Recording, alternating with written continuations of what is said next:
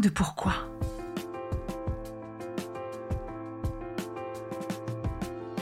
Écoutez bien. Ici, les spécialistes de la résilience, les survivants du cancer, vous raconter leur traversée, leurs chocs, leurs peurs, leurs espoirs et leurs choix face à cette maladie qui les transformera à tout jamais.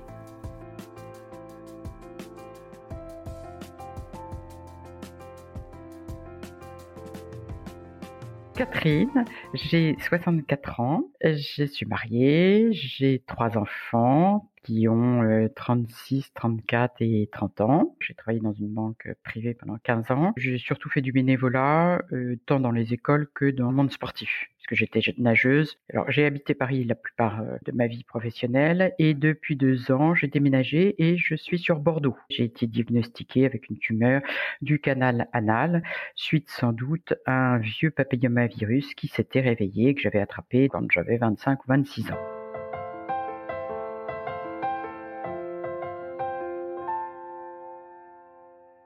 Bonjour Catherine. Bonjour Magali. Merci d'avoir accepté mon invitation au micro d'À coup de pourquoi. Très volontiers.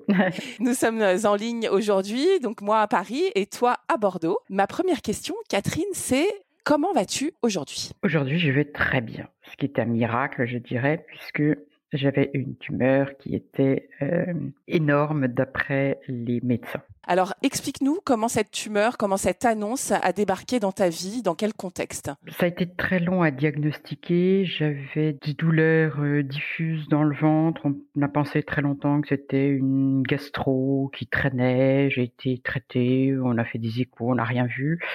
Et ça prenait des proportions euh, énormes jusqu'au jour où je me tordais de douleur. Évidemment, mon gynécologue était en retraite et voilà, j'ai changé deux fois de gynécologue et le deuxième m'a fait faire un, un IRM et là, on a découvert une tumeur du canal anal. C'est une tumeur qui est assez rare. C'est pas du tout une tumeur digestive. C'est un carcinome, donc plutôt tumeur de la peau. Et alors ça, ça te provoquait des douleurs vraiment dans le ventre? Ah, des douleurs épouvantables. Plus les jours passaient et plus j'étais tordue de douleur. C'était affreux. Et en fait, je n'avais qu'une seule envie, c'était qu'on trouve une solution. Qu'on diagnostique d'une façon ou d'une autre et que les traitements commencent. Quand tu l'as su, c'était donc à la suite de l'IRM. Euh, c'est ton médecin qui t'a convoqué? Comment ça s'est passé? Le gynécologue n'a pas voulu se prononcer. Il m'a tout de suite envoyé chez un gastro spécialisé en coloscopie. Ce gastro m'a fait passer dans les deux une coloscopie. Vu la tête qu'il faisait, ça devait pas être très très bon. Il m'a proposé de voir un oncologue, mais je devais attendre un certain temps.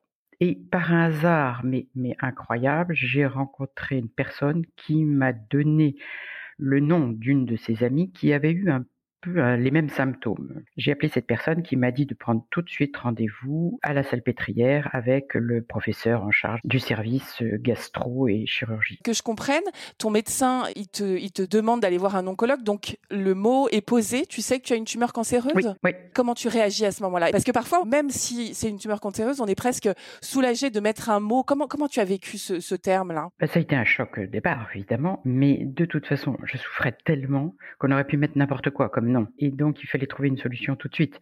Mais je me doutais bien que c'était ça. Ça ne pouvait pas être autre chose. Le gynécologue m'a dit de toute façon, votre calendrier ne vous appartient plus. Vous devez suivre exactement ce qu'on vous dit. Il a dit cette phrase qui est incroyable, mais qui est, qui est vraie. Hein. Quand on a subi les traitements du oui. cancer, on ne gère plus rien, en fait, dans son emploi du temps. Ouais, J'ai rencontré ce, ce, nouveau chirurgien à la salpêtrière, qui était le spécialiste et qui, au vu des examens qu'il a regardés, m'a dit, vous n'avez pas le choix, vous, vous, venez avec moi et je vous envoie chez le spécialiste à Paris en oncologie de la tumeur du canal anal. Il a pris rendez-vous. Dans les deux jours, j'ai suivi une batterie d'examens et trois jours après, j'étais à Tenon euh, en oncologie euh, avec ce grand spécialiste. Quand je suis arrivée, j'étais quand même étonnée parce que j'étais reçue, euh, je dirais pas avec des pincettes, mais presque. Je me suis dit, mais je suis... Oh, ça doit être énorme ce que j'ai parce que vu la façon dont on me traite...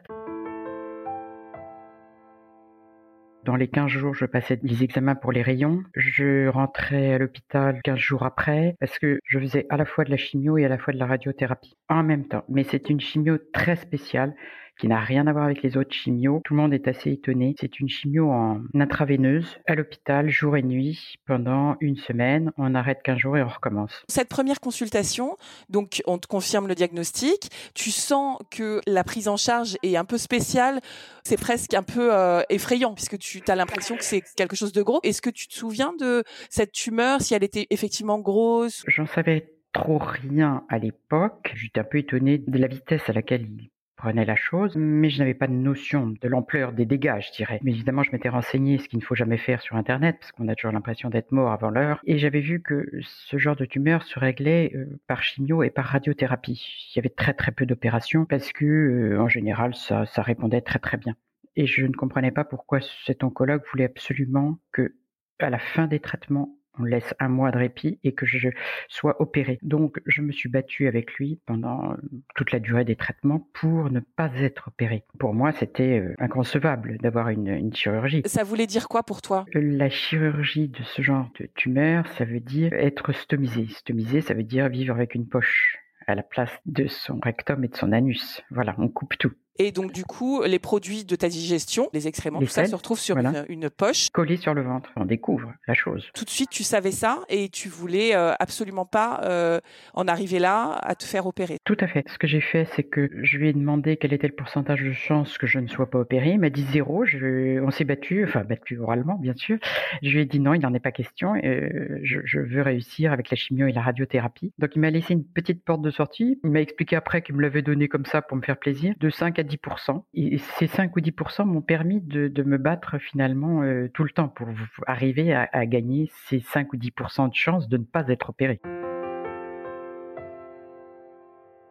Ça t'a permis de un peu de tenir le coup pendant la première partie du traitement et d'avoir voilà. une sorte d'espoir, c'est ça? Voilà, on peut dire ça. J'imagine que ce rendez-vous il est quand même compliqué. Est-ce que tu peux me parler après quelles ressources tu as trouvé pour faire face à ça? Est-ce que tu as parlé avec ton mari, tes enfants?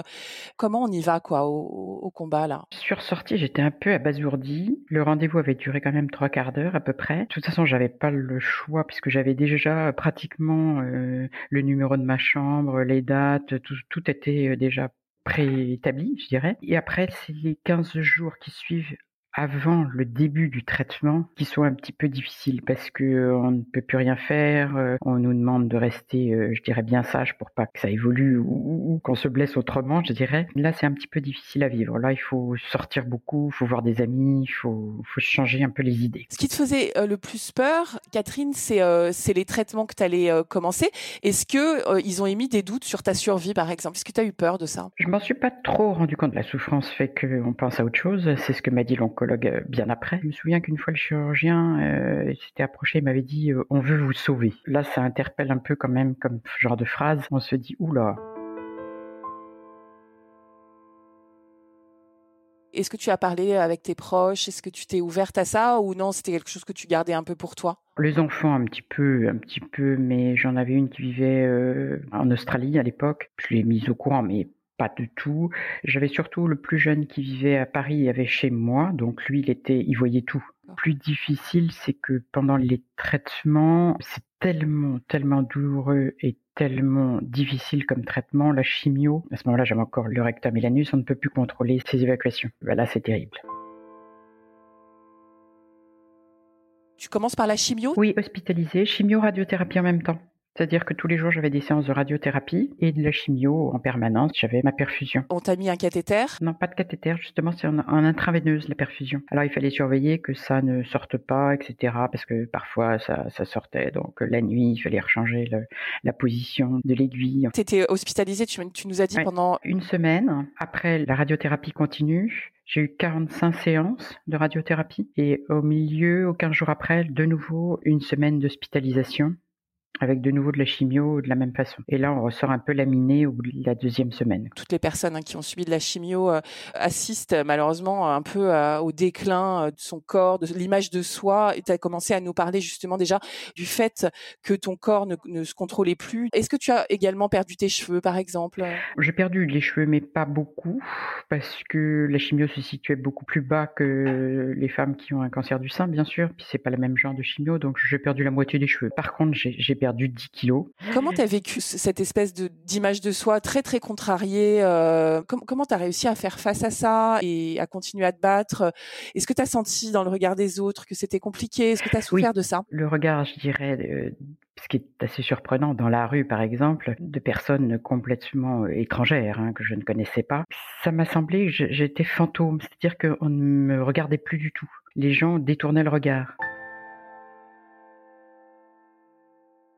Comme si on te mettait un peu au, au banc oui, voilà, j'avais plus du tout le regard des autres. Euh, par contre, j'ai été beaucoup aidée par la famille, ça c'est sûr, et surtout par les amis. Je dirais qu'à l'hôpital, c'était le défilé permanent des amis qui venaient tous les jours, tous les jours, tous les jours. Ça te fait du bien, ça? Ah oui, oui, puis s'ils venaient pas, j'avais euh, 10 SMS ou 10 mails pour, euh, pour me soutenir.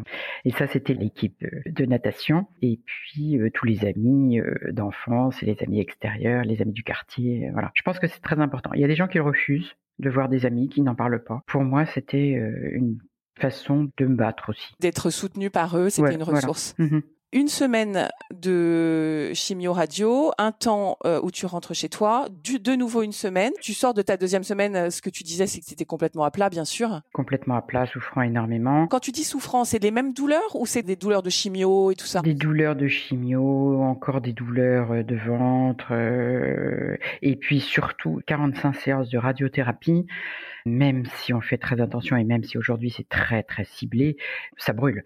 Donc j'étais complètement brûlée au niveau de l'anus, au niveau du vagin, au niveau euh, de la vessie. Et... Donc là, je ne pouvais plus m'asseoir. J'ai essayé de trouver des solutions, ce qui était très difficile. Je suis retournée à l'hôpital parce que là c'était intenable, donc ils m'ont mis sous morphine et avec des visites d'infirmiers pour euh, soulager et mettre des crèmes euh, deux fois par jour. C'est quelque chose d'encore plus difficile parce que ça touche évidemment à, à l'intime. Comment t'as vécu ça finalement? On n'a pas le choix vu l'endroit de la tumeur, je dirais que son intimité, euh, on passe dessus. Hein. On fait une bonne croix dessus. Ah bah oui. T'arrivais quand même à en parler à, tes proches et tout, ou c'est quelque chose en plus où il y avait une sorte de honte? Les amis proches euh, imaginaient, hein, voilà, j'allais pas décrire la chose, mais enfin imaginaient, et la famille le voyait puisqu'ils étaient euh, aux premières loges, je dirais. Ils voyaient bien que ça se passait dans ces zones-là. Hein. Enfin mon mari bien sûr. Justement, j'allais te poser la question par rapport à ton mari, celui qui te connaît le mieux. Est-ce que pour toi ça a été difficile de voir dans ses yeux Est-ce que tu as souffert de ça? Est-ce que vous en avez parlé euh? Oui, c'est difficile, mais de toute façon, euh, la bataille, elle n'était pas là. La bataille, elle était qu'il fallait que je, m'en sorte. Il ne faut pas se focaliser sur euh, quelque chose qui n'est pas la vraie bataille, parce que la vraie bataille, c'est de régler ce problème de tumeur. Donc, euh, il faut passer outre ce qu'on pourrait appeler l'intimité. Euh. À la suite de tout ça, qui a, dû euh, déjà être très fatigant et très difficile, moralement et physiquement, qu'est-ce qui se passe Comment tu sais que finalement tu vas devoir te faire opérer? Comment ça se passe? Je sors de cette période. J'avais un mois d'attente puisque c'est le délai pour voir comment réagit et la radiothérapie et la chimiothérapie. Et là, j'ai une, amie qui me propose de venir une bonne semaine chez elle à Briançon pour me refaire un petit peu euh, des globules rouges, je dirais. Elle savait exactement ce que j'avais. Et là, j'ai été chouchoutée, euh, on a fait des grandes marches, je pouvais remarcher. Et j'ai retrouvé un petit peu de poids et un petit peu de force. Ça m'a permis de revenir avec une vision plus forte et j'étais sûr que tout avait bien marché parce que j'ai passé un IRM qui était presque normal. J'avais grand espoir. Donc moi j'étais parti très fier en voyant le chirurgien qui m'a regardé sceptique et m'a dit je ne prends pas de décision, euh, on voit avec l'oncologue. Le lendemain j'avais rendez-vous avec l'oncologue qui m'a dit non, il est hors de question, vous vous faites opérer. Et c'est là où je comprenais pas. Donc on s'est un petit peu bagarré. Et il m'a dit, on ne vous l'a pas dit, mais votre tumeur était tellement énorme. Vous êtes dans mes records de taille de tumeur. C'est remonté un petit peu dans le gros intestin. Je ne pourrais pas faire plus de radiothérapie. Vous avez eu le maximum. Sinon, je vais vous brûler les tissus un peu trop à l'intérieur et ça sera pire que, maintenant. Donc, euh, il faut vous opérer pour tout retirer. Alors, j'ai continué à me battre en lui disant que non. Et il m'a dit à ce moment-là, si vous étiez ma femme, vous seriez déjà sur la table d'opération. Soit il détestait sa femme, soit il l'aimait. évidemment. Donc je me suis dit, ouh là, bon. C'est encore une phrase euh, qu'on n'oublie pas, ça. Voilà. Donc j'ai revu le chirurgien le lendemain qui m'a dit, bah, écoutez, on va faire une première euh, intervention pour voir exactement. Donc le lendemain, j'étais de nouveau sur la table d'opération. Quand il te dit euh, cette phrase avec sa femme, c'est ça qui te fait basculer Oui, bien sûr. Entre les deux jours dont tu nous parles, tu rentres chez toi et tu te dis, ok, je, je baisse les armes, on y va. Et qu'est-ce qui se passe dans ta tête? J'ai pas le choix parce que sinon j'aurais toujours une épée de Damoclès sur la tête, c'est-à-dire que ça serait reparti. Parce que tu sais que ça va changer toute ta vie quand même cette opération. Ah bah oui, bien sûr. Et encore une fois, tu priorises et tu te dis ok. Donc tu te retrouves sur la table. Il examine une première fois et il me dit oui oui, il faut opérer. Donc vous venez euh, la semaine d'après, euh, le 15 juillet, j'étais sur la table d'opération et opéré. Opéré à l'ancienne, je dirais, c'est-à-dire que non pas en célioscopie, mais euh, en ouverture complète, si on peut dire. Et là, ils ont tout retiré et j'ai été stomisé définitif, avec une poche à vie. Quand tu dis ils ont tout retiré, tu peux nous dire quoi exactement? Le canal anal, le, le, rectum et un petit bout du gros intestin. On a donné un stade à ton T4, cancer? Le maxi. Mais chance inouïe, j'avais un petit euh, ganglion, mais qui a été éradiqué, donc j'étais euh, T4N0. Donc N0, ça veut dire pas de métastase tu te réveilles de cette chirurgie donc avec cette stomie qui donc Mmh. je répète est une poche qui est collée sur ton ventre, une poche en plastique et qui contient du coup euh, le produit euh, de ta digestion et donc tu dis c'est définitif, on revient pas euh, là-dessus. Euh, comment ça se passe euh, au moment où tu te réveilles Oh bah, quand on se réveille, on s'en rend pas compte. Hein. C'est quelques jours après, parce qu'on a quand même euh, plusieurs jours où on n'est pas alimenté. euh, ça ne fonctionne qu'une bonne semaine euh, après. Et là, c'est douloureux, mais après, ça se passe euh, relativement bien. Et on reste à l'hôpital pour pouvoir euh, comprendre comment gérer sa poche et puis voir si vraiment tout, tout fonctionne bien. Là aussi, je me suis dit, j'ai pas le choix. Il faut prendre tout de suite les mesures, enfin voilà, et savoir se débrouiller tout seul. Être autonome avec ça. Il y a des infirmiers stomathérapeutes qui viennent nous apprendre à gérer ça. Et moi, je l'ai fait rapidement toute seule. À gérer la poche, à la retirer. À... Très précisément, ça veut dire que dans la journée, il faut apprendre à vider. Oui, oui, oui, oui. Comment ça se passe? Est-ce que tu peux nous expliquer pour les gens qui nous écoutent? Il y a plusieurs euh, systèmes de poche. À l'hôpital, évidemment, on ne change pas la poche toujours. On apprend à la vider, je dirais. Et j'ai su qu'il y avait d'autres systèmes de poche plus faciles. Et que moi, j'étais colostomisé et pas iléostomisé. Ça, c'est encore différent parce que les iléostomisés, c'est une stomie beaucoup plus près de l'intestin grêle. Donc là, on ne peut pas faire autrement et les, les, les selles sont très liquides. Alors que moi, j'ai de la chance, je dirais, c'est près du rectum, donc les selles sont un peu plus solides. Ce qui compte dans la vie euh, de tous les jours, évidemment, ça change tout. Ça change tout parce que j'ai pris des poches que je pouvais euh, retirer euh, moi-même et que je pouvais gérer. euh. Et par la suite, ça j'expliquerai, mais c'est trois mois après où j'ai fait ce qu'on appelle les irrigations coliques, ce qui nettoie l'intestin par des, des, des lavements, si on peut dire. Donc sortie d'hôpital, on t'apprend les techniques euh, avant que tu sortes. Voilà, et on propose différentes poches, on peut choisir, soit on, on contacte les laboratoires, soit on a un prestataire de service qui vient nous porter les poches. Donc euh, on commande et puis on gère soi-même. Si on a un problème, on appelle soit l'hôpital, soit le prestataire de service pour savoir comment ça fonctionne. Ça va relativement bien, mais on est quand même un peu seul. hein. C'est ça que tu as ressenti ou c'est quoi? Oui, tout à fait. Et là, j'ai appris que dans différents coins de France, il y a des stomathérapeutes qui sont beaucoup plus à l'écoute et qui suivent les patients, je dirais. À Paris, il faut savoir que l'association des stomisés de France a fermé définitivement. Alors que dans d'autres régions, et je l'ai appris à Bordeaux, il y a des associations qui sont très, très, très actives et qui aident les patients qui les contactent et qui les conseillent, euh, qui discutent, etc. Ce que je n'ai pas du tout eu à Paris. On n'a qu'une seule solution, c'est de se débrouiller d'agir tout seul. Donc tu rentres chez toi, du coup, avec ça, et ta nouvelle vie commence. euh, Sauf que je souffre encore parce que je ne pouvais pas m'asseoir. J'étais découpé quand même de tout le ventre jusqu'à l'anus. Alors là, j'ai des soins euh, pendant deux mois avec des infirmiers matin et soir, bien sûr. Donc jusqu'en septembre, je ne peux pas m'asseoir. Et là, je revois le chirurgien qui me dit c'est pas normal, on réopère. Quinze jours après, ça allait mieux et je pouvais me réasseoir. Ils avaient dû desserrer des fils ou oublier quelque chose. Enfin, je sais pas ce qui s'était passé. J'ai jamais trop su. Donc les soins ont duré, euh, voilà. Je dirais que ça fait une année complète.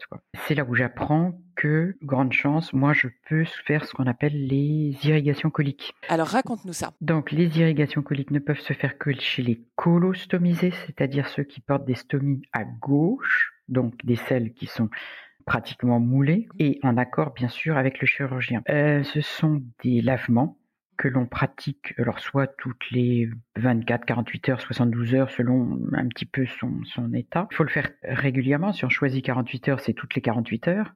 Si on choisit le matin, ça sera tous les matins et pas le matin ou l'après-midi selon son emploi du temps. Ben, on se fait un, lavement euh, d'un litre d'eau, euh, les selles ressortent et on est tranquille, je dirais, pendant 48 heures. Ça va pas marcher le premier mois, bien sûr, puisque le premier mois, il faut que, je dirais, les intestins et le cerveau fonctionnent ensemble hein, et que le cerveau comprenne que euh, on lave et que la digestion, bah, voilà, elle se fait toutes les 48 heures. Et donc, c'est au bout d'un mois qu'on voit vraiment le résultat. Et maintenant, ça fonctionne. Ça fait 5 ans que je le pratique, 6 ans, ça fonctionne très très bien. de temps en temps, on a des petits incidents selon ce qu'on mange. Hein. Bien sûr, si vous mangez des poireaux et des pruneaux et, de la glace pendant un repas, vous aurez peut-être des problèmes. Mais si on mange correctement et moi je ne me prive absolument pas, j'ai pas de problème. Je n'ai pas de sel pendant tout ce laps de temps, ce qui fait que je peux porter ce qu'on appelle des petites poches qui ressemblent à des pansements, si on veut. Voilà. Donc ça change tout, effectivement. Ah, ça change tout. Quand vous allez à la piscine, parce que j'ai repris la compétition, parce que je suis nageuse, donc euh, je peux nager euh, régulièrement. Tu as des mini-poches qui ressemblent à des pansements et euh, qui sont beaucoup plus pratiques pour toi et beaucoup moins visibles. Mais ce qu'il y a, c'est que je me suis rendu compte qu'en France,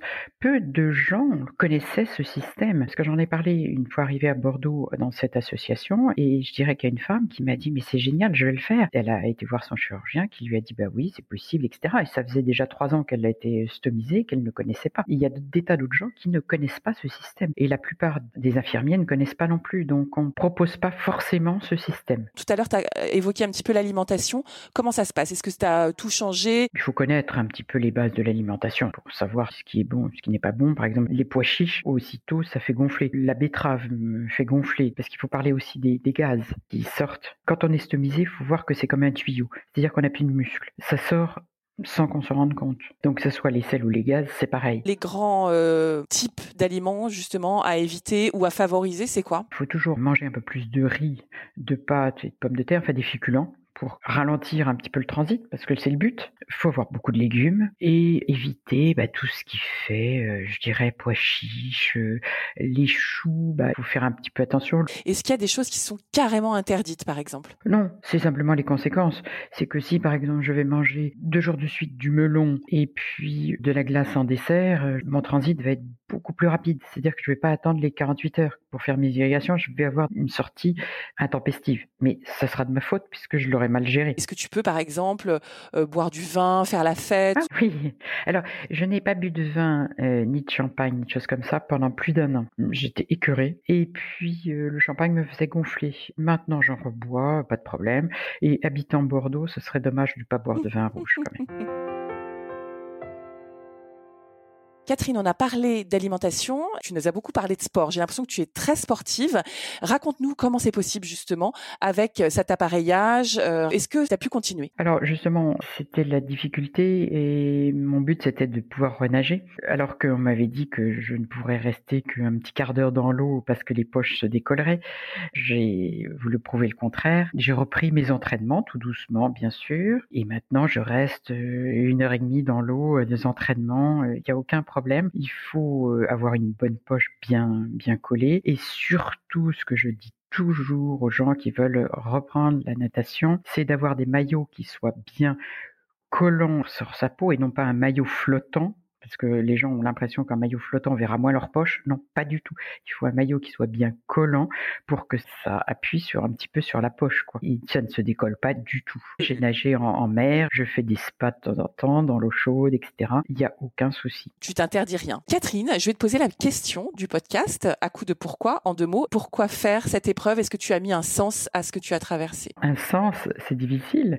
Ça permet de se recentrer et, et de voir qui est le plus important, je dirais, dans la vie, et de se calmer un petit peu des choses qui n'ont pas trop d'importance ou qui sont inutiles dans la vie, côtoyer des gens qui ne nous apportent rien ou faire des choses qui sont un peu inutiles, centrer la vie euh, familiale, la vie des amis intimes, faire des choses qui apportent quelque chose à soi-même ou à son entourage. On priorise les choses. J'ai l'impression que toi, tu es beaucoup dans l'aide aussi aux autres. Oui, parce qu'en fait, à Paris, quand je suis sortie de cette affaire un petit peu au bout de deux ans, j'ai rencontré des gens qui avaient ce que j'avais ou qui allaient être opérés. On a fait des bouts de chemin ensemble. Pour certains, c'était très très dur parce que je me suis aperçu que moi j'avais une chance mais folle. J'avais été très bien opéré. S'ils sont mal opérés, ça repart et euh, ils doivent se battre. Donc je suis toujours ces gens-là. Et puis une fois arrivé à Bordeaux, donc j'ai rencontré une association de stomisés et là euh, on s'entraide tous. Comment tu vois Catherine euh, hmm. l'avenir? Est-ce que tu as peur? Non, je viens juste de sortir des fins de contrôle là. Tant que ça va, euh, j'ai déposé mes dossiers dans certains hôpitaux à Bordeaux pour si jamais un jour il y avait quelque chose. Tout va bien pour l'instant. J'ai dit on va voir l'avenir très positivement. C'est tout ce qu'on te souhaite. Écoute Catherine, on sent euh, quand même à l'intérieur de toi une énorme détermination dans cet épisode. Donc euh, merci de nous de nous procurer ta, ta force et, et l'espoir que tu que tu promets du coup. Surtout bonne route et que tout se passe aussi bien que maintenant. Bravo pour ton parcours et merci beaucoup Catherine. Eh bien, à très bientôt et merci beaucoup. Si cet épisode vous a plu, vous pouvez vraiment nous aider à le rendre plus visible en lui donnant 5 étoiles sur Apple Podcast et en rédigeant votre commentaire. Merci.